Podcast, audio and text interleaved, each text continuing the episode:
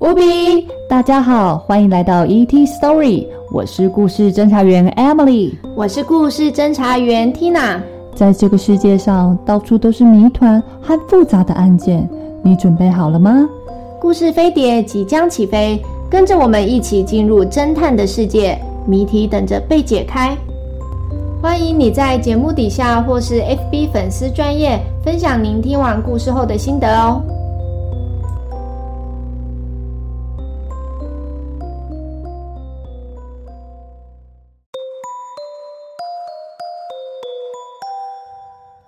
十七章，泥巴脸。上一集侦探小组听了普埃博尔博士分享的魔法师施法方式。他们对于魔法还是保持怀疑的态度。奥托叔叔请他们先冷静下来，回家休息。回到家时，他们穿过暴风雨，跑到了走廊上。马里奥说着：“我去把车库门锁好。”马里奥一边说，一边跑向了旁边的屋子。亚明和桑德拉刚进屋，把自己的身上擦干，就听见马里奥在大喊。亚明、桑德拉，快来！亚明和桑德拉赶忙的跑向车库。马里奥在雾气中打开了自己的迷你手电筒，试图寻找些什么。他听见了桑德拉在喊他。马里奥晃动的手电筒光束扫到了一个黑色的椅子，他吓了一大跳。大雾中什么也看不到，只好大声地喊道：“当心，这里有什么人或是东西！”桑德拉和亚明转身朝马里奥的声音传来的方向，他们面前的雾气浮现出一个奇怪的影子。桑德拉试探地喊了一声：“马里奥！”随后，一个蹒跚前进的身影撞上了他，桑德拉被撞倒在地。马里奥的手电筒光束穿透了雾气和暴风雨，照了过来。桑德拉大喊着：“这里！”当他看清楚那个人影后，一阵巨大的恐惧袭来，他吓得双手深深地抓进了泥地里。那个人影目光呆滞地盯着空气，慢慢地向着桑德拉的脑袋抬起了右脚，随即踏了下来。在最后一秒的时候，桑德拉被两只手拉到了一旁，沉重的脚步踏进了泥泞里，溅了桑德拉和亚明一脸泥巴。马里奥的手电筒光束又照到了那让让人毛骨悚然的身影，随后他就消失在雨中了。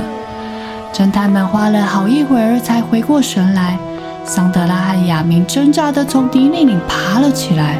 桑德拉看见地上有什么东西，抓起来一看，是个和他面容一样的人偶，和一封带有圆形符号的恐吓信，上面写道。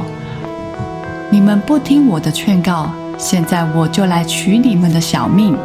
马里奥第一个反应过来，说着：“快，绝不能让他从我们手里逃掉！”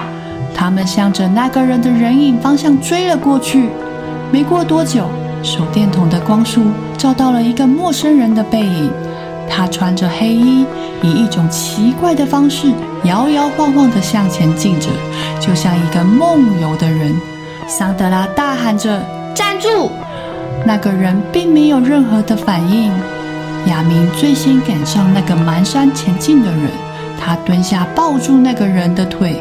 陌生人向后扑倒在地上，并照着防身学课所学的那样，把那个人的手背扭到了背后，并问着：“你想从我们这里得到了什么？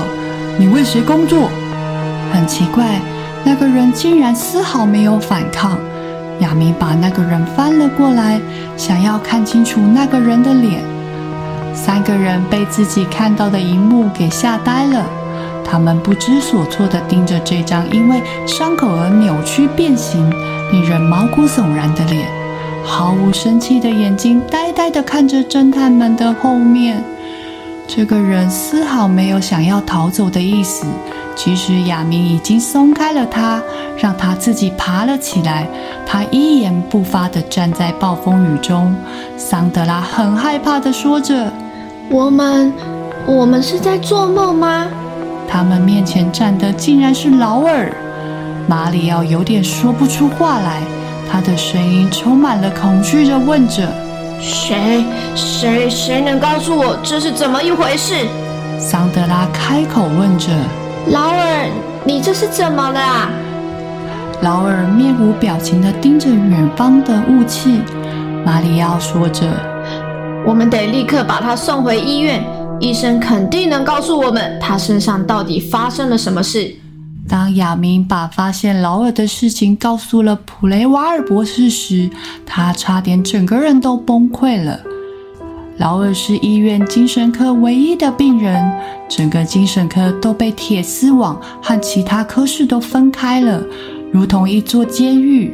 梅拉博士亲自照顾劳尔，没有人知道他之前是怎么从加护病房跑出来的，也没有人知道他到底经历了什么。